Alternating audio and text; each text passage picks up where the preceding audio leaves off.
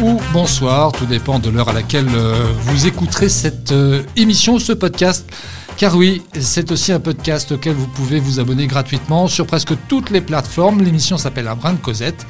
Et nous allons prendre quelques minutes pour échanger, comme le dit le Dico, avec une personne de notre connaissance ou un, une inconnue qui nous est sympathique. Et l'invité sympathique d'aujourd'hui s'appelle Lorraine. Salut. Salut. On se tutoie Oui, ce sera plus simple. Eh bien, c'est très bien. C'est ma première question en général. Je vais préciser à nos auditeurs que ni toi ni moi, nous connaissons, la teneur de cet entretien puisque nous allons faire appel au hasard pour choisir les questions. Elles sont réparties dans quatre thèmes qui serviront de fil rouge à l'émission. D'abord des questions pour faire connaissance, ce sont des questions euh, brise-glace, et puis euh, des questions euh, plus personnelles euh, qui euh, permettront de mettre en lumière ta personnalité, tes qualités, tes défauts, tes petites manies, enfin bref, tout ce qui fait de toi euh, une personne unique. C'est tous égaux. Puis on répondra à des questions plus profondes en lien avec ta philosophie de vie, les événements qui t'ont marqué pour enfin terminer cet entretien. Je te confronterai à des affirmations et tu me diras si tu es d'accord, pas d'accord et on discutera là-dessus. Lorraine, je t'ai chargé de la programmation musicale de l'émission. Qu'est-ce qu'on écoutera? On écoutera donc trois chansons. La première est de Francis Cabrel, c'est La cabane du pêcheur. C'est une chanson que j'aime beaucoup. La seconde, c'est Céline Dion. Ça, c'est la chanteuse que j'apprécie particulièrement, avec Prière païenne. Et la troisième, c'est une chanson de comédie musicale de Roméo et Juliette. Et c'est la chanson Les Rois du Monde. Bienvenue si vous venez donc de nous rejoindre sur Radio 162. On fait un brin de Cosette, donc avec Lorraine pendant une petite heure. Alors une première question est, est sortie pendant que nous étions en train de parler. Cette question est une question brise-glace. Quelle est-elle, Lorraine, cette question? Avez-vous un porte-bonheur? Lequel? Alors, j'ai pas particulièrement de porte-bonheur. En tout cas, je crois que c'est pas la définition que je lui donne. Par contre, j'ai, euh, je porte sur moi un, un, collier qui est autour de mon cou depuis mes 18 ans et qui n'en est jamais parti. C'est un collier qui m'a été offert par mes grands-parents que j'ai sur moi quotidiennement. Euh, et si je l'ai pas, parce que ça m'est déjà arrivé de l'enlever pour des activités sportives qui me demandaient de l'enlever, euh, à ce moment-là, je sens quand même qu'il me manque quelque chose. Donc peut-être que ça porte bonheur ou pas. En tout cas, je sais que j'en ai besoin autour de mon cou. Tu es superstitieuse? Non, je pense pas. En tout cas, j'ai pas peur de. Tu joues pas au loto le vendredi 13 tu... non. non. non, non, du tout. J'ai pas peur non plus de passer sous une échelle. Euh, un chat noir, ça me fait pas peur. Au contraire, je trouve ça mignon. Donc non, je pense pas être euh, superstitieuse. En revanche, est-ce que tu es attentive aux, aux signes que t'envoie le, le destin? Euh, parfois, j'ai tendance à penser effectivement qu'il y a des choses qui se produisent et qui viennent du destin, et dans ce cas-là, je vais y faire un peu plus attention. En tout cas, je me dis qu'il faut les considérer. Par contre, par exemple, tout ce qui est astrologie, etc., c'est pas quelque chose qui va me, me toucher. Les signes, c'est quoi? Ce sont des rencontres? Ça peut être des rencontres, ça peut être des, oppor des opportunités à un moment particulier. Euh, ça peut être des phrases qui peuvent m'être dites ou des, des, choses que je peux entendre à certains moments de ma vie. Et dans ce cas-là, je vais parfois y accorder euh, une signification particulière. Il y a des choses comme ça qui te viennent euh, en tête quand on évoque ce sujet-là, de, de, de, ces signes ou de ces rencontres, parfois qui peuvent même changer une vie. Hein. Oui, j'ai des, des, personnes qui peuvent me venir en tête, des personnes de mon réseau personnel qui sont arrivées peut-être à des moments où, euh, euh, où il a été important pour moi de faire ces rencontres, qui ont pu aussi me, me dire des phrases qui m'ont marqué, qui m'ont fait évoluer aussi dans la vie. Euh, peut-être des moments où je me questionnais sur, sur le sens de certaines choses et ces rencontres m'ont vraiment nourri. Donc je peux penser, oui, effectivement, à certaines personnes. Ouais. On va prendre une deuxième question. Que faites-vous pour vous détendre? Ah, ça c'est euh, une vraie question parce que pour moi la détente c'est compliqué. Parfois c'est ah. difficile, je trouve, de prendre le temps et d'essayer de se détendre. Alors euh, il faut parfois justement que je m'y force. Pour me détendre, euh, je vais passer par la lecture. Il y, un, il y, a un style de livre que j'aime bien, c'est les livres qui parlent de la vie quotidienne, de tous les jours, euh, des livres qui racontent des histoires de vie et qui euh, peuvent justement amener à des, des, remises en question et puis des, des, apprentissages de vie par rapport justement à des histoires euh, personnelles, vraies, euh, qui sont euh, forcément romantisées. c'est ce qu'on appelle le feel good je crois que c'est un nouveau style euh, de lecture et c'est vers ce style de lecture que je vais me tourner pour me détendre. C'est un style de lecture qui me permet de m'évader un peu du quotidien, de prendre du recul aussi sur les choses qui peuvent me tracasser. Euh, et donc je pense que c'est par là que je vais passer pour me détendre. Alors après j'ai d'autres activités. je regarde euh, parfois la télé, je regarde pas mal de séries ou de films, j'aime bien le cinéma, euh, où je peux jouer aussi à des jeux vidéo. Parfois, ça peut me détendre aussi. On reste juste une minute quand même sur, euh, sur la lecture et tu parlais effectivement de ces, parfois de ces biographies de, de, gens qui sont capables de pouvoir aussi changer des vies, des parcours initiatiques parfois. à travers ça, il y a des auteurs dont tu te sens particulièrement proche Il y a une autrice qui s'appelle Melissa d'Acosta, qui a écrit plusieurs euh, livres qui m'ont marqué. Le dernier en date, c'est Tout le bleu du ciel.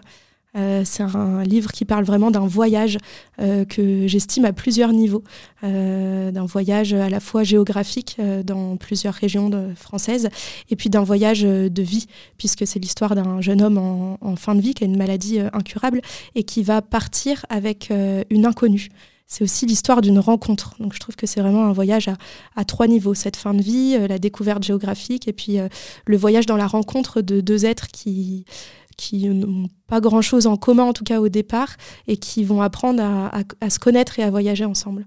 ça, c'est un film qui, euh, qui m'a marqué par la beauté de l'écriture déjà, et puis aussi par tout ce qu'on y apprend, tout le recul qu'on peut y prendre aussi.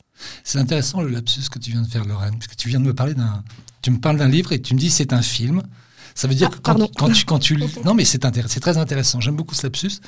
Ça veut dire que, effectivement, quand tu, quand tu lis, tu es vraiment absorbé par l'histoire. Tu te fais ton, ton, ton cinéma. C'est un grand écran que tu as quand tu lis.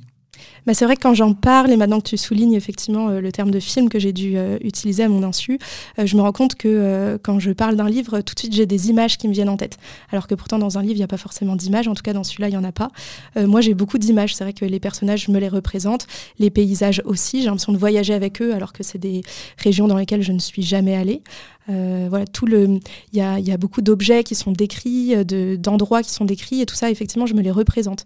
Donc, ça me donne des, vraies images en tête.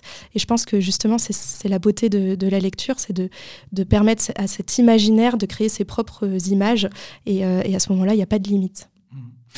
Le, le travail d'écriture, pour toi, c'est quelque chose un jour que tu pourrais envisager?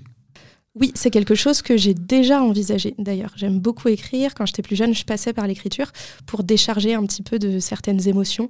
J'aimais aussi euh, beaucoup euh, des histoires où j'écrivais beaucoup de fables. C'était euh, c'est quelque chose que j'appréciais beaucoup quand j'étais jeune. Je trouvais justement que ça permettait à l'imagination de, de trouver un, un, appui et un levier. Euh, et, c'est vrai que je, suis beaucoup passée par l'écriture pour décharger de certaines émotions, pour graver aussi de, belles émotions, plutôt des émotions positives. Et euh, c'est marrant qu'on en parle parce que ce week-end, justement, j'ai racheté un carnet de notes parce que l'écriture me, manque un peu. Et je me suis dit qu'il était peut-être temps pour moi de repasser par l'écriture pour décharger justement de certaines émotions. Les fameux carnets. Tu es, quel genre, d'ailleurs, dans les, dans les carnets? Tu écris tout ligne à ligne, euh, comme ça te vient, ou tu fais des efforts littéraires, tu colles, tu mets des, images dedans, tu dessines Je peux passer par différents styles d'écriture. Il y a des moments où, euh, des périodes de vie où justement j'ai voulu écrire de manière euh, plutôt formelle, et donc du coup je m'appuyais sur des règles d'écriture pour, pour faire des, des, rimes, pour écrire selon un certain nombre de syllabes, des alexandrins ou autres. Et puis il y a d'autres moments quand ça parle plutôt de moi, dans ce cas-là, il n'y a, pas de, a pas de règle. J'écris comme ça me vient et j'essaie justement de poser les émotions comme elles me viennent en tête euh, pour qu'elles collent un petit peu à, la réalité de ce que je vis et de, de ce que je ressens à ce moment-là. Tu les relis de temps en temps? Justement, le but, c'est de pouvoir y revenir si j'en ai besoin. Alors, sur les, sur les émotions plus négatives, j'essaie de moins y revenir. Par contre, les émotions euh, positives, je trouve ça intéressant d'y revenir pour revivre justement les émotions qu'on peut perdre. Quand elles sont positives, je trouve que parfois on a tendance à s'éloigner du ressenti qui a été présent euh, au moment de, de, de, l'émotion et justement y revenir, ça permet de revivre les émotions dans leur, euh, dans leur importance euh, et, euh, et dans, la, dans leur puissance. On va prendre une, une, nouvelle question. On est toujours dans cette première rubrique qui permet de, de faire connaissance hein, finalement. Alors, combien vous reste-t-il de points sur votre permis? Bonne question. pour moi, il m'en reste 12. Je crois que. J'aime bien le. Pour moi, il m'en reste 12. Alors justement, ça fait un moment que je me dis qu'il faut que j'aille vérifier, mais euh, je ne crois pas avoir perdu de points euh, sur mon permis depuis plusieurs années. Euh, je crois que je suis une conductrice qui respecte les règles de la conduite. par exemple, je me suis jamais fait flasher, et ça fait d'ailleurs très longtemps que je me suis pas fait contrôler. Je dirais des années. Alors j'ai pas beaucoup d'années de, de, conduite, hein, j'en ai 7, mais je dirais que ça fait bien 5 ans que je me suis pas fait contrôler. D'ailleurs, dans ma vie, je me suis fait contrôler qu'une fois, donc il n'y a pas de raison qu'il me manque des points sur mon permis. Bon. Tu es du genre à respecter les règles? Oui. Alors, en tout cas, euh, sur la conduite, oui, parce que je sais que euh, je peux mettre la vie euh, des, autres en danger. La mienne aussi, d'ailleurs, mais surtout celle des autres. Après, en fonction des règles, en fonction du cadre, ça dépend. J'aime bien aussi. Lesquelles tu pourrais transgresser, par exemple? J'en ai transgressé quand j'étais plus jeune, ça je le sais, hein, des, des, règles qui m'étaient imposées par ma famille. C'est quoi? C'est quand elles sont injustes? Tu les trouves injustes quand je les trouve injustes, oui, je pense que là, à ce moment-là, j'ai pas de mal à, les transgresser puisque j'ai euh, un peu de mal avec euh, l'injustice. Donc, si je trouve que quelque chose n'est pas juste, euh, c'est, j'aurais pas de mal à transgresser cette règle-là. Je vais plutôt me, me baser sur ce que moi je trouve de juste et de, oui, de juste tout simplement pour suivre plutôt les règles que je vais m'imposer. Puis il y a des règles qui ne sont pas ou mal respecté, parfois bafoué. Ça fait partie aussi de, ton travail. A toute cette loi qui est euh, autour de la protection euh, de la famille, autour de la protection des femmes, euh, contre les violences, entre autres. Ça, c'est ton engagement aussi personnel dans ton, dans ton travail. Complètement. Alors moi, effectivement, je travaille dans la lutte contre les violences euh, faites aux femmes, plus particulièrement la lutte contre les violences euh, intrafamiliales, sexuelles et sexistes. Et j'ai des collègues euh, qui sont juristes. Et effectivement, les règles, la loi, c'est un cadre qui, nous est propice, nous, pour lutter contre ces violences, sur lequel on s'appuie dans l'accompagnement des personnes. C'est aussi un cadre qui permet de, faire prendre conscience aux personnes des, des violences qu'elles subissent, puisque ce sont des violences qui sont punies par la loi. Et à ce moment-là, s'appuyer sur les règles, c'est vraiment pertinent c'est vraiment bénéfique dans l'accompagnement des personnes. Suffisamment outillées Les règles, elles, existent, pourtant elles sont là. Hein. Elles sont là, suffisamment outillées en termes de règles, euh, sûrement. Alors moi, je suis pas juriste, donc j'ai mmh. peut-être un, regard euh, euh, qui manque de connaissances sur la loi en tant que telle. je dirais que c'est pas les règles qui manquent, c'est peut-être les, les, moyens qui sont donnés pour faire appliquer ces règles qui, qui doivent manquer. On va prendre une, une, question, on aura sans doute l'occasion peut-être d'y revenir à, à, certains moments avec, euh, avec d'autres questions. Qui sait C'est le hasard, hein, complet. Team chien ou team chat? Alors c'est très drôle parce que les questions, pour l'instant, elles correspondent toutes à euh, mon actualité. Euh, en ce moment, je recherche un chat. Euh, je suis en recherche active euh, d'un petit chat euh, pour venir habiter chez moi. Je suis plutôt team chat. Effectivement, j'ai eu un chat quand j'étais plus jeune que j'ai beaucoup aimé. et là, j'en veux un deuxième justement parce que j'apprécie la présence d'un chat. que je trouve calme, que je trouve apaisante, que, que je trouve chaleureuse aussi par la même occasion. Et surtout parce que c'est moins difficile d'entretenir un chat qu'un chien. Moi, je suis pas du matin, j'aime pas me lever pour aller euh, promener un chien, donc, euh, donc plutôt team chat. Par contre, euh, je suis aussi une je suis aussi la nounou officielle de certains chiens de mon entourage. Ah. Donc ça m'arrive de garder des chiens sur une semaine ou plus. Et par contre, à ce moment-là, je, suis les règles, justement, je me lève, je vais les promener, mais comme je sais que ça a duré déterminé, ça me dérange pas du tout. T'aimes rendre service J'aime rendre service, oui, et j'aime la présence des animaux, que ce soit des chiens ou des chats. C'est juste que sur euh, l'engagement à long terme, euh, c'est plutôt un chat qui me correspondrait. Ouais. Bah, c'est bien pour quelqu'un qui a du mal à se détendre, avoir un, un chat voilà, qui oblige à, se poser, c'est cool. Hein oui, complètement, justement. Ça peut obliger euh, à s'arrêter, à prendre le temps avec le chat, à vivre le moment avec le chat. Et puis, voilà, tout ce qui est caresse, câlin, ça peut aussi voilà, obliger à, à, se poser un petit peu et à prendre le temps. On va prendre une dernière question avant de faire la première pause euh, musicale. Alors, elle arrive. Quel métier rêviez-vous d'exercer enfant? Ah, c'est une bonne question.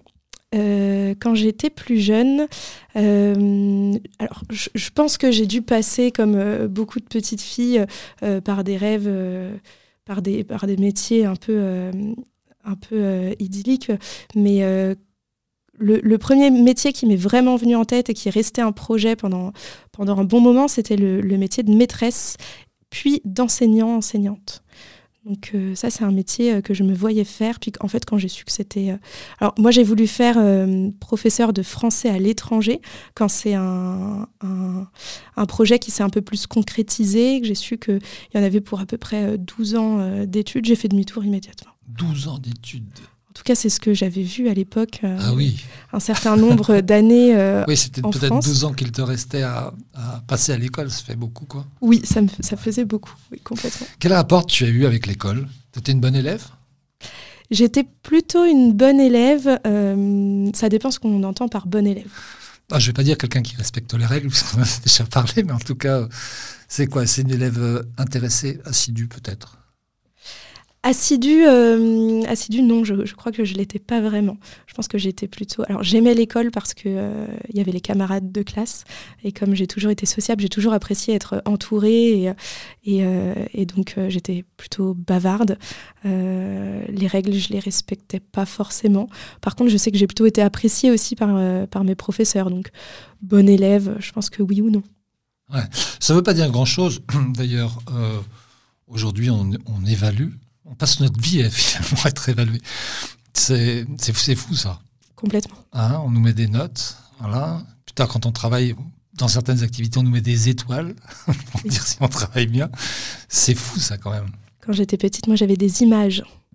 Je pense qu'on est nombreux à avoir eu ça. On avait d'abord des, bons points, et puis ensuite on nous donnait euh, des images une fois qu'on collectait un certain nombre de bons points. Euh, et, je trouve que ça amenait justement de la concurrence, euh, là où ça aurait dû, euh, à défaut justement d'amener de la solidarité, de l'entraide entre élèves, je trouve que ça amenait justement cet esprit de concurrence qui n'était pas forcément bon pour, pour l'entente entre chacun. Hmm. Aujourd'hui, dans ton travail, tu es aussi évalué de temps à autre, j'imagine. Comment tu vis ça? Oui, alors, alors moi je travaille pas depuis longtemps, ça fait à peu près un an et demi, donc j'ai connu récemment effectivement un entretien euh, individuel, en tout cas c'est comme ça qu'on l'appelle. C'est une évaluation en tout cas de ce qui a été mis en place, du projet qui a été porté sur une année et de la manière dont, euh, il peut être évalué. C'est-à-dire de l'analyse qualitative qu'on peut en faire, euh, mais aussi quantitative, c'est-à-dire qu'on cherche aussi à avoir des chiffres. parfois, je trouve qu'il y a un décalage entre le combat qu'on mène et la demande de chiffres qui, est demandée en fait par par nos évaluateurs ou par nos financeurs. C'est-à-dire qu'on œuvre à lutter contre les violences et puis on nous demande combien de personnes on a pu accompagner euh, dans cette démarche. Euh, pour moi, l'idée, c'est plutôt de les accompagner jusqu'au bout. C'est plutôt de prioriser la qualité à la quantité, d'accorder le temps à chaque personne pour l'accompagner euh, jusqu'à la sortie des violences. Et quand on nous demande d'accueillir 100 personnes à l'année, par exemple, c'est peut-être aussi une, une, perte en qualité parce qu'on ira peut-être moins loin dans la démarche d'aide qui est apportée à la personne et dans la qualité de cette aide-là. Quand est-ce que tu as le sentiment, toi, d'avoir bien travaillé? C'est difficile, j'ai du mal justement à évaluer parfois que j'ai bien travaillé. Euh, je crois que j'ai besoin du... Je suis très dépendante, il me semble, du regard de l'autre et euh, du fait qu'on m'apporte de la reconnaissance, qu'on me le dise en fait. C'est vrai que quand on me le dit, parfois j'en prends conscience et je me dis ah oui, c'est bien. Là où je me le serais pas dit si on ne l'avait pas pointé du doigt, si quelqu'un d'extérieur l'avait pas pointé du doigt. Je pense que hum, quand il y a des résultats, je peux me dire effectivement qu'on a, qu'on a bien travaillé quand on accompagne une personne jusqu'au bout et que la personne est sortie des violences. Euh, voilà, ça, va aussi dépendre du projet, la manière de, de me dire que j'ai bien travaillé ou pas. On va faire une première pause musicale et on va écouter euh, Francis Cabrel. Hein, c'est une chanson que tu aimes bien Tu l'as choisi pour une raison particulière ou juste parce que tu l'aimes bien? Pour plusieurs raisons. Francis Cabrel, c'est un des chanteurs préférés de ma mère. Alors moi, je suis très famille. Donc, euh, donc pour moi, c'est une manière de faire un clin d'œil à ma mère. C'est un chanteur qu'elle a beaucoup écouté, qu'elle est allée voir aussi en spectacle. Donc c'est aussi un chanteur que j'ai écouté dans mon enfance et que je continue d'écouter. C'est d'ailleurs un de mes chanteurs euh, préférés à l'heure actuelle. Et puis euh, la cabane du pêcheur parce que quand j'étais jeune, moi j'habitais à Paris et mes grands-parents habitaient en Bretagne. Et donc quand on allait les voir, c'était voir la mer. Voilà, c'était vraiment. donc on croisait parfois des pêcheurs et avec mon frère, on les regardait un petit peu d'un air émerveillé, je crois. Donc pour moi, c'est aussi un clin d'œil à mes grands-parents de choisir cette chanson. Alors on écoute Francis Cabarel.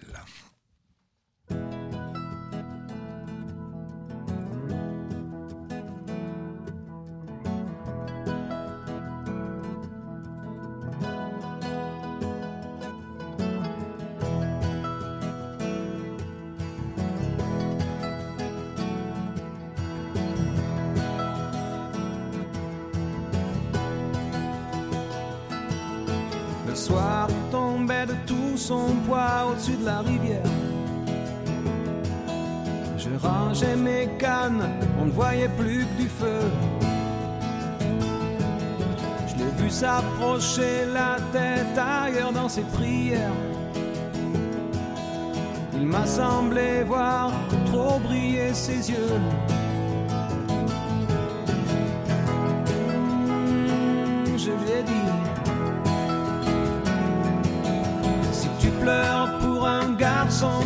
sera pas la dernière. Souvent les poissons sont bien plus affectueux.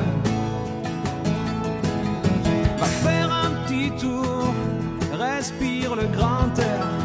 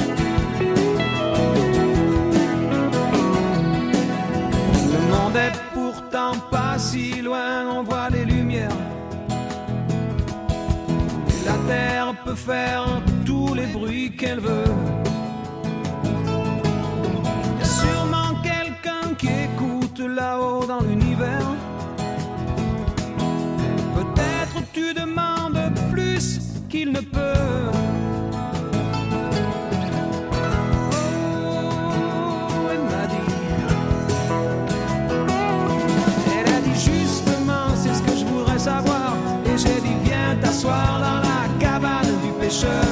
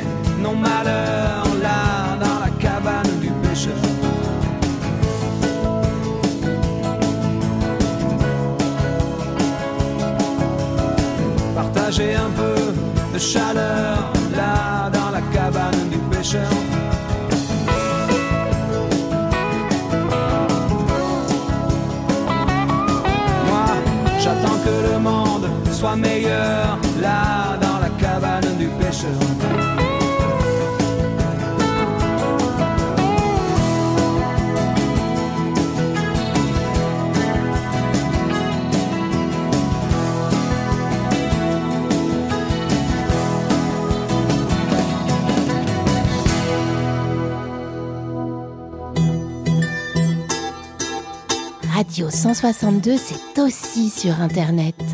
Radio162.fr. Et c'est un brin de Cosette. Deuxième partie, nous sommes avec euh, Lorraine. On a commencé à faire connaissance pendant les 25 premières minutes de cette euh, émission. Et nous allons maintenant changer de catégorie et on va passer à la catégorie tous égaux avec une question qui est tombée pendant Francis Cabrel. Et cette question est J'arrive dans une soirée en jean alors que tout le monde est en tenue de soirée. Trois petits points. Euh, alors déjà pour commencer, c'est quelque chose qui, m'arriverait quand même euh, très rarement parce que j'ai tendance à, euh, quelle que soit la soirée, essayer de faire un effort vestimentaire, même parfois quand c'est pas une soirée, juste pour aller boire un verre. Je fais très attention à mes tenues, du coup je sais que, que ce, serait quand même rare d'arriver en jean alors que tout le monde est en tenue de soirée. Je dis ce serait rare parce que ça m'est quand même arrivé une fois. Donc ah. forcément, je pense à cet épisode-là. J'allais en fait au Pax d'un couple d'amis et en fait il était prévu qu'on fasse un restaurant suivi euh, d'une séance d'acrobranche.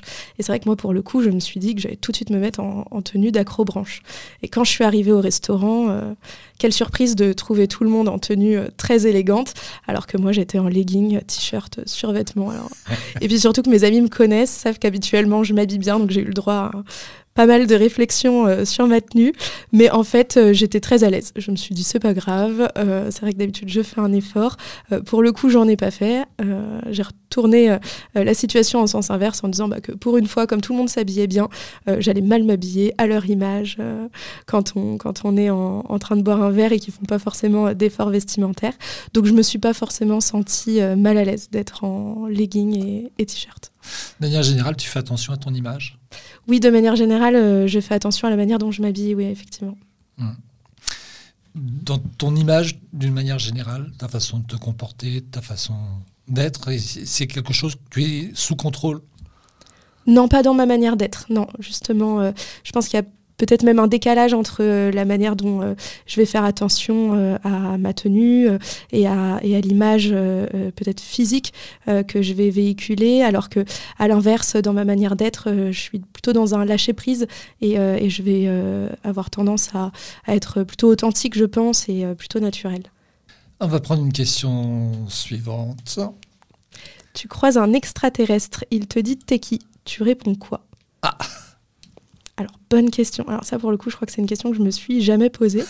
euh, et eh ben, je pense que je répondrais euh, par mon prénom. Déjà, je suis Lorraine et je suis peut-être un, être euh, humain. Mais alors c'est vrai que comme je comme je crois pas forcément aux extraterrestres, euh, je, je, je vois pas forcément d'autres éléments à apporter à cette, à cette question. Tu ne crois pas aux extraterrestres Non.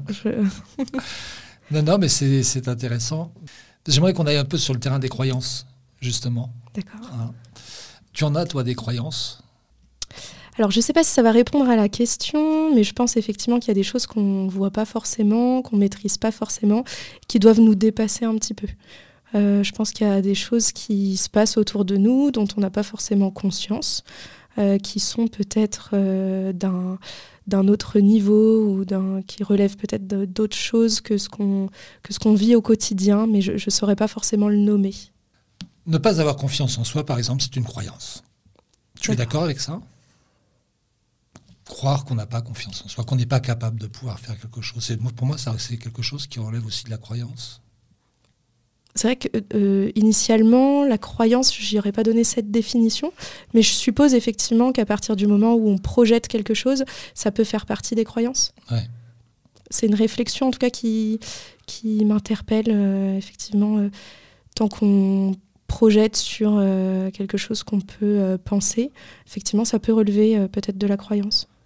On va prendre une question suivante, on aura sans doute l'occasion d'y revenir le compliment qui fait le mieux ronronner votre ego ah. ah. Alors déjà, l'ego, il est comment? Euh, alors déjà, est-ce qu'on a la même définition de l'ego? On parle bien du moi, du coup? Oui. On parle bien du moi. Euh, je dirais que j'ai plutôt confiance en moi. Euh, ça va dépendre aussi du contexte. Je ne pense pas avoir un ego particulièrement surdimensionné. Par contre, euh, effectivement, je peux avoir confiance en moi. Par, par moment aussi, euh, j'ai besoin peut-être qu'on le rebooste un petit peu. Je pense que ça va euh, aussi beaucoup fluctuer en fonction de, du contexte et puis de mon état dans, dans, la journée. Par exemple, si je suis fatiguée, je vais avoir beaucoup moins confiance en moi, je vais me remettre davantage en question. Et puis si, si je suis dans de bonnes conditions, que je suis reposée, que je suis requinquée, à ce moment-là, je vais, je vais avoir, oui, plus confiance en moi. Il y a des blessures d'ego aussi? Tu susceptible des choses qui te, qui te blessent? Il y a des choses qui peuvent me blesser, euh, oui, effectivement. Par contre, je ne vais pas du tout être euh, rancunière. Je vais plutôt avoir tendance à prendre sur moi et essayer de prendre du recul et à essayer de gérer justement les émotions que ça peut m'amener euh, pour faire attention à ne pas être trop marqué parce qu'on peut parfois me renvoyer, que ce soit de, manière consciente ou inconsciente, parce que parfois il y a aussi des choses qu'on peut me dire qui peuvent me blesser sans que ce soit de, de, manière volontaire. Euh, donc je pense que à ce moment-là, j'ai plutôt tendance à, prendre du recul et essayer d'apaiser les choses justement pour éviter d'être euh, blessé. Ouais, quand euh, il y a un problème, tu es du genre, on met tout sur la table, on, parle et on en parle, ou bon, on va attendre de voir comment ça se passe. Ça dépend. Je dirais que je suis plutôt du genre à attendre de voir comment ça se passe, à essayer euh, justement de prendre sur moi. Euh, s'il y a un problème, je vais d'abord beaucoup me questionner. Et, euh, si je persiste dans le fait de ne pas être d'accord, ou à ce moment-là, je vais essayer de le mettre sur la table. Ah, on, revient, on revient à la question. Qu'est-ce qui fait ronronner ton ego? Ah oui. J'allais l'oublier. oui, moi je l'oublie pas. tout à l'heure, tu parlais de tes, de tes, profs et justement, tu disais, ouais, effectivement, quand on me dit que j'ai bien fait, quand on m'encourage, ça c'est des choses qui sont, qui sont importantes. Mais ça ne fait pas pour autant euh, gonfler ton ego. Euh, ça fait pas pour autant gonfler mon ego. Par contre, ce qui peut me faire du bien, c'est d'entendre que, que ce que je fais est bien et fait du bien. Euh, par exemple, ça fait euh, un peu plus d'un an euh, que je travaille du coup dans la lutte contre les violences. c'est quelque chose qui, c'est devenu un, combat professionnel, mais c'était déjà un combat personnel. Entendre par exemple que que c'est bien ce que je fais et que et que c'est important dans la société, ça, ça me fait du bien. Ça, ça me fait plaisir. C'est quelque chose qui va me rester en tête. Pour une question suivante. Est-ce que tu t'acceptes physiquement? Euh, je dirais qu'aujourd'hui, oui, je m'accepte physiquement. Alors la question elle est particulière parce que c'est le terme accepter. Donc c'est pas forcément le terme aimer. moi j'en fais, j'y fais une différence. Euh, je dirais que oui, je m'accepte euh, physiquement parce qu'aussi j'ai travaillé sur le fait de m'accepter physiquement. Je pense que ça n'a pas été euh, tout de suite euh, naturel de, m'accepter physiquement. Par contre, euh, j'y ai travaillé en me disant que un physique est un physique, que de toute façon, on n'a pas le choix de faire avec. Et, donc, j'ai travaillé à, m'apprécier en fait physiquement. Comment tu as fait ça?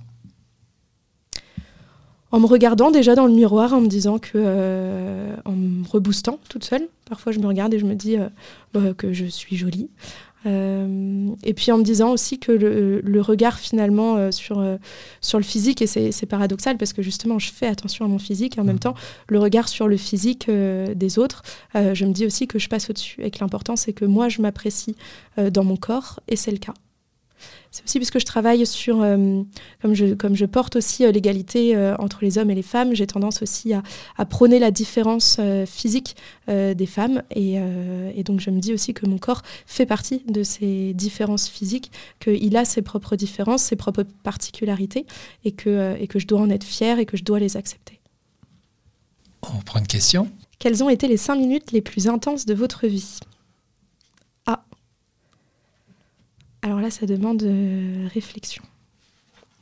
Alors, je pense peut-être là comme ça à, un moment, mais il aurait fallu peut-être que j'y réfléchisse euh, davantage pour identifier les, cinq minutes les plus intenses. Je pense en tout cas à cinq minutes qui ont été euh, intenses. C'est mon premier concours d'équitation. J'ai fait de l'équitation pendant des années, à peu près 8 ans. Et, et, la première fois que, j'ai fait un concours d'équitation, j'étais très stressée.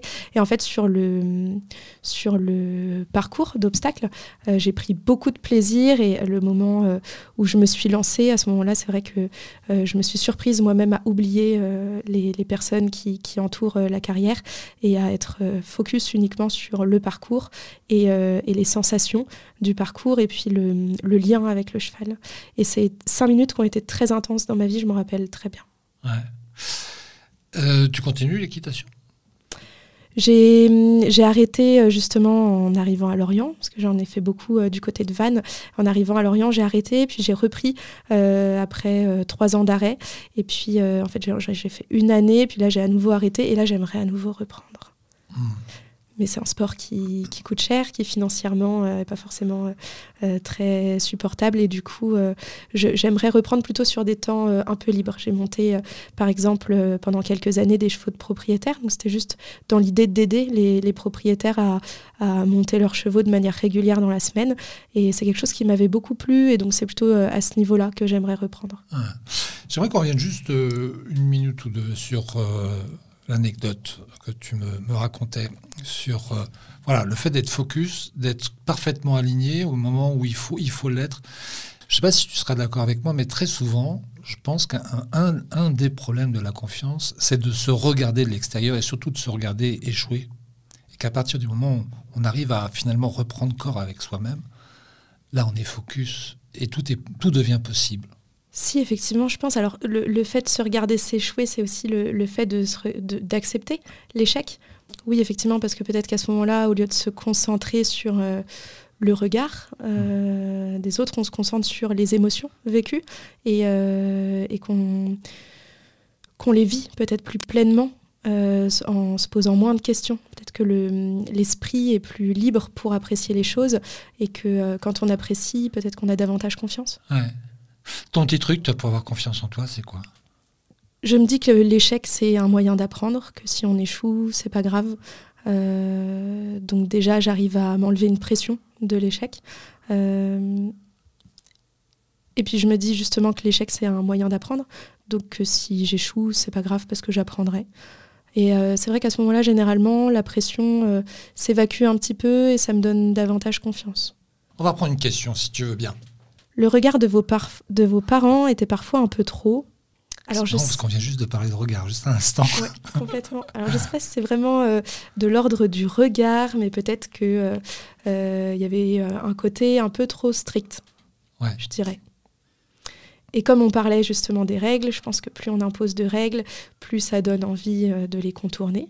Donc je pense que je pense que j'ai grandi dans un cadre strict qui m'a donné envie justement de, de, de de bouger les lignes et d'aller vers d'autres choses et de, de m'extirper un petit peu du, cadre strict pour aller plus vers euh, de l'indépendance et plus de liberté. Hmm.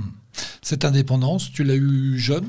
Tu es jeune, hein, euh, Lorraine, évidemment, tu es, une jeune, tu es une, jeune, femme, mais tu, tu, tu as gagné cette indépendance assez tôt?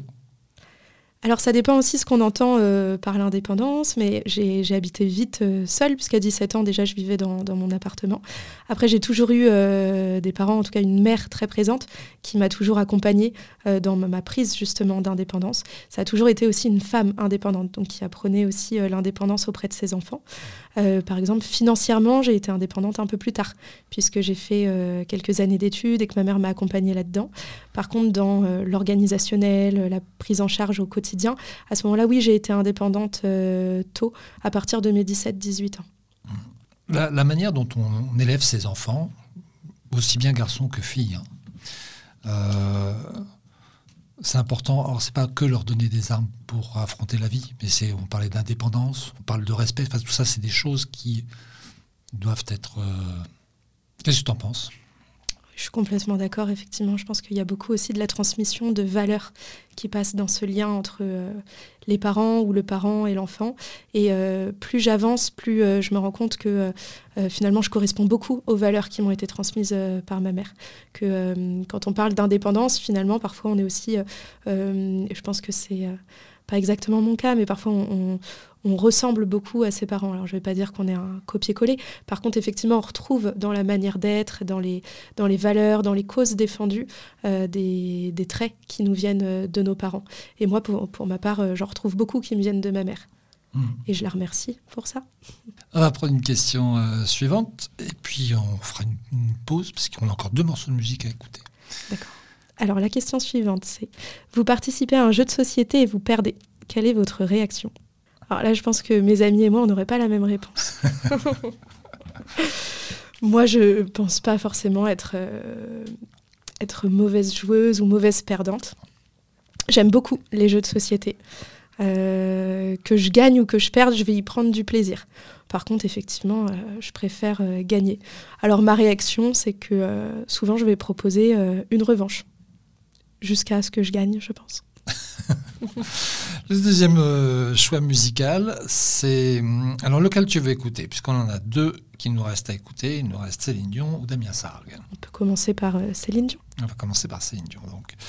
Pourquoi cette chanson? C'est Prière païenne. C'est Prière païenne, c'est une chanson que... Alors Céline Dion, je l'écoute depuis euh, plusieurs années. Euh, c'est aussi un clin d'œil pour Céline, Dion, pour Céline Dion qui a euh, évoqué récemment euh, sa maladie et qui en a parlé euh, à son public.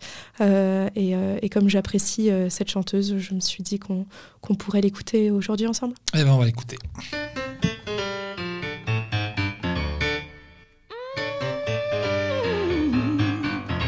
Les mains serrées, ça c'est facile. Fermer les yeux, j'aime plutôt ça. Genoux pliés, pas impossible. Se taire un peu, hmm, pourquoi pas? Mais ma prière, elle est qu'à moi. J'y mets tout ce que j'aime, ce que j'espère, tout ce que je crois. Je prie la terre de toute ma voix mais pas le ciel. Il m'entend pas, pas le ciel. Pour pour moi. Hmm. Quand je me réveille, je loue le jour, la vie toujours, toutes ces merveilles. Je prie les roses, je prie les bois, les vertus, n'importe quoi.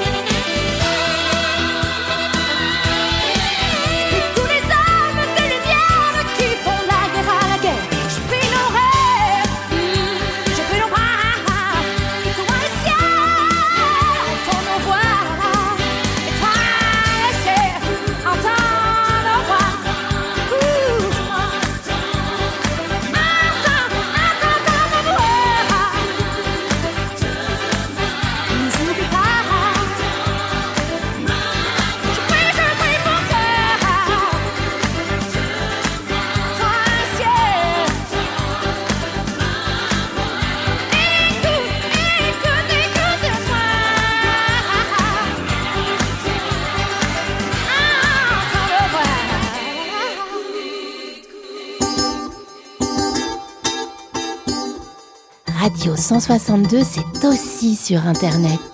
radio162.fr. Le temps file à une vitesse avec toi, Lorraine. On est déjà presque à 50 minutes d'émission. J'ai pas vu le temps passer.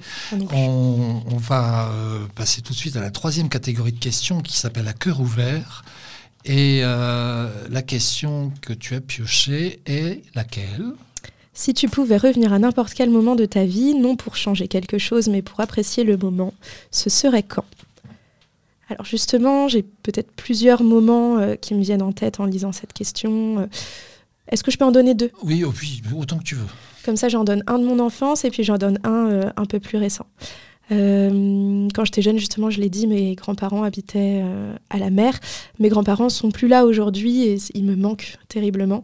Et, euh, et si je pouvais revenir à un moment de ma vie, je reviendrais à un pique-nique qu'on avait fait, mon frère, mes grands-parents et moi, au bord de la plage, enfin au bord de l'eau sur la plage. C'était un moment très joyeux. Euh, on a beaucoup rigolé avec mes grands-parents, je m'en souviens très bien.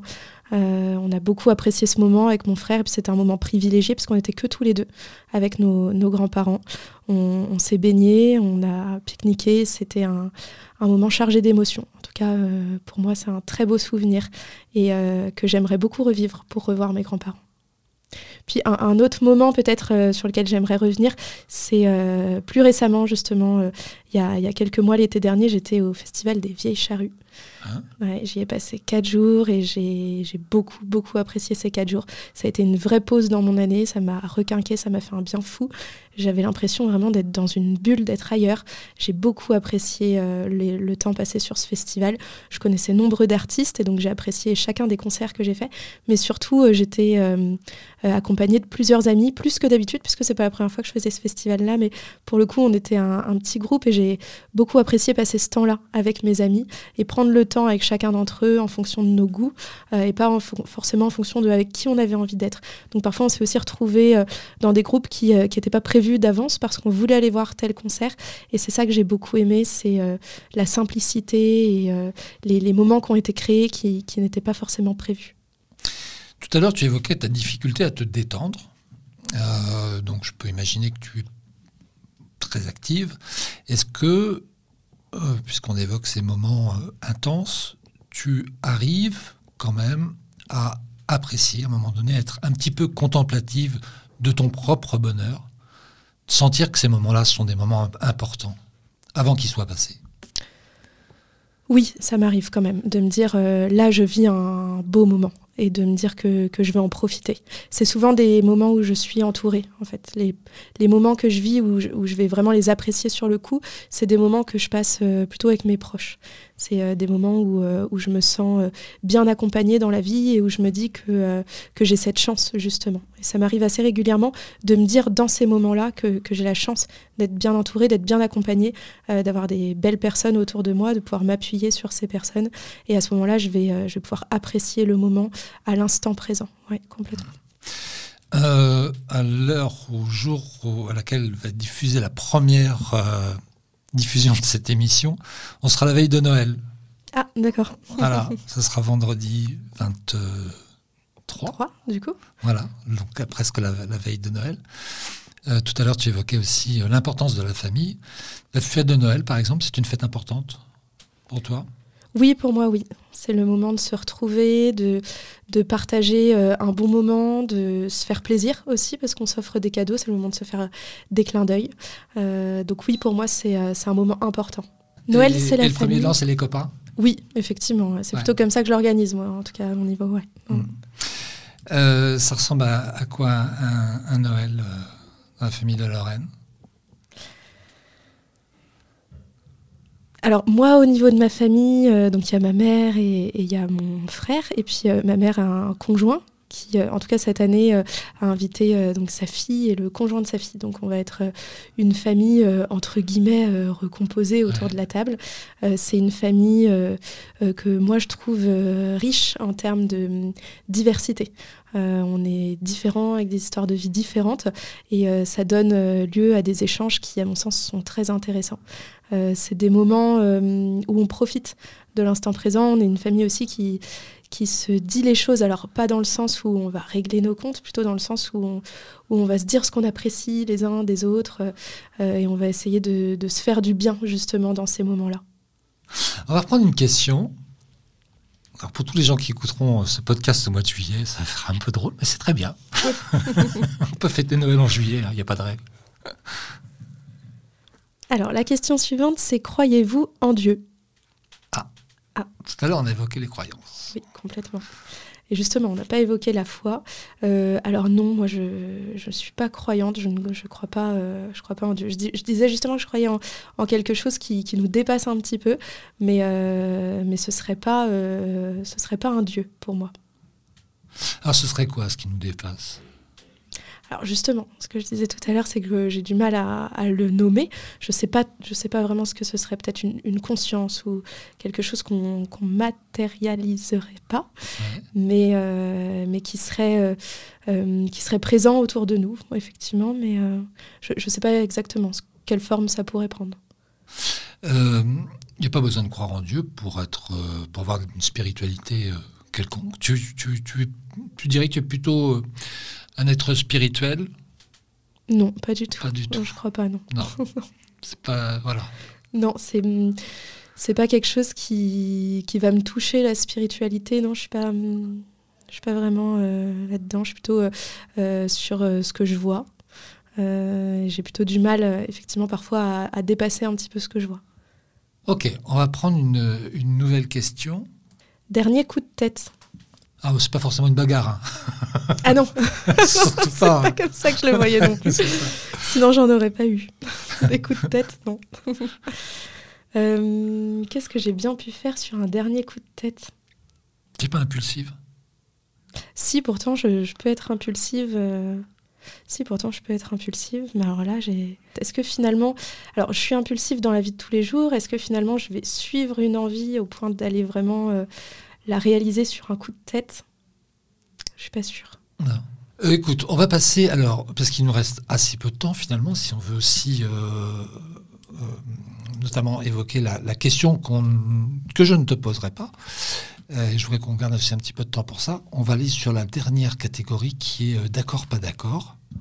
Cette émission est beaucoup trop courte. Je ne sais pas pourquoi j'ai mis sur une heure. Je devrais mettre une heure et demie. alors, J'y vais. Alors, la première affirmation, c'est les changements dans le mode de vie d'un individu peut provoquer des changements de société.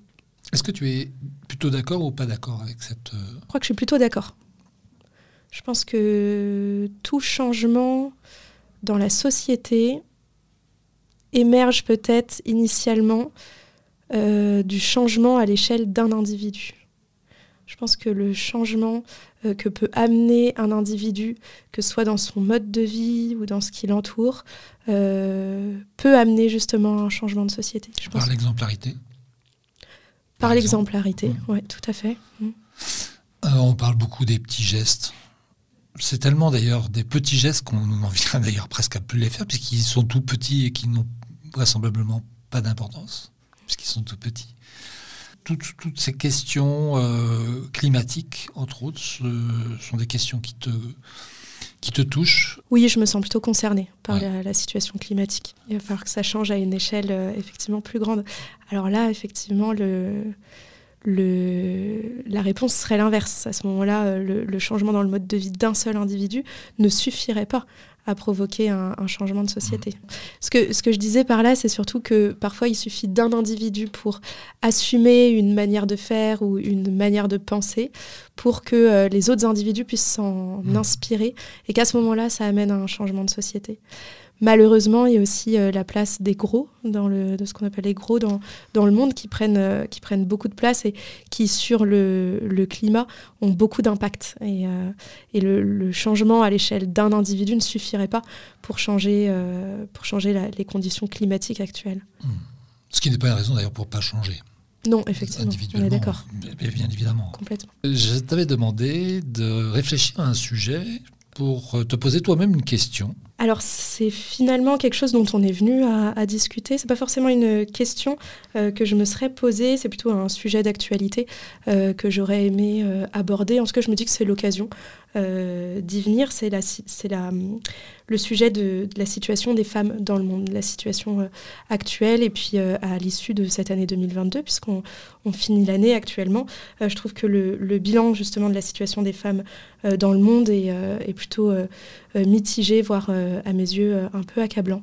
la situation des femmes afghanes l'illustre bien, hein, puisque euh, euh, elles sont complètement déchues dans leurs droits, euh, sous la menace constante de la violence. Et puis le, droit à l'IVG, je trouve que c'est un second exemple frappant du recul des droits des femmes dans le monde, avec le renversement de la garantie constitutionnelle du droit à l'avortement aux États-Unis, ou encore l'obligation faite aux femmes hongroises d'écouter les battements de cœur d'un fœtus avant d'accéder à la procédure d'avortement. Alors Simone Veil le soulignait déjà euh, dans les années 70, aucune femme euh, ne recourt de gaieté de cœur à l'avortement. Il suffit d'écouter les femmes, c'est toujours un drame et cela restera toujours un drame. Le recul du droit à l'IVG, c'est une négation totale des principes d'autonomie corporelle, du droit à disposer de son corps et de l'égalité. La restriction ou l'interdiction de ce droit, ça ne va pas supprimer le besoin d'avorter, par contre, ça va mettre en danger la vie euh, des personnes qui sont concernées. Euh, et, en France, c'est un droit qui reste fragile, puisque dans certaines zones, il est encore difficile d'accéder à des médecins, gynécologues, qui acceptent de pratiquer, euh, de, pratiquer l'IVG. Euh, alors, justement, c'est d'actualité parce que les, députés ont voté une proposition de loi qui vise à institutionnaliser le droit à l'avortement en France, euh, qui va être soumise d'ailleurs à l'Assemblée et qui, j'espère, aboutira euh, et aboutira aussi à des mesures protectrices euh, pour les personnes et puis des mesures de sensibilisation auprès des, des praticiens. Alors, pour finir sur ce sujet qui, me tenait à cœur, j'aimerais euh, citer Simone, Veil, euh, Simone de Beauvoir pardon, qui disait euh, N'oubliez jamais qu'il suffira d'une crise politique, économique ou religieuse pour que les droits des femmes soient remis en question. Ces droits ne seront jamais acquis, vous devrez rester vigilante votre vie durant. Et vu que c'est un sujet qui me tient à cœur, je voulais aussi dire qu'il va falloir effectivement rester vigilante, qu'il va falloir être solidaire, qu'il va falloir nous battre pour nos droits. Merci Lorraine. Merci. D'avoir euh, accepté euh, l'invitation d'Amran Cosette. Euh, je passe un bon moment. Oui, complètement.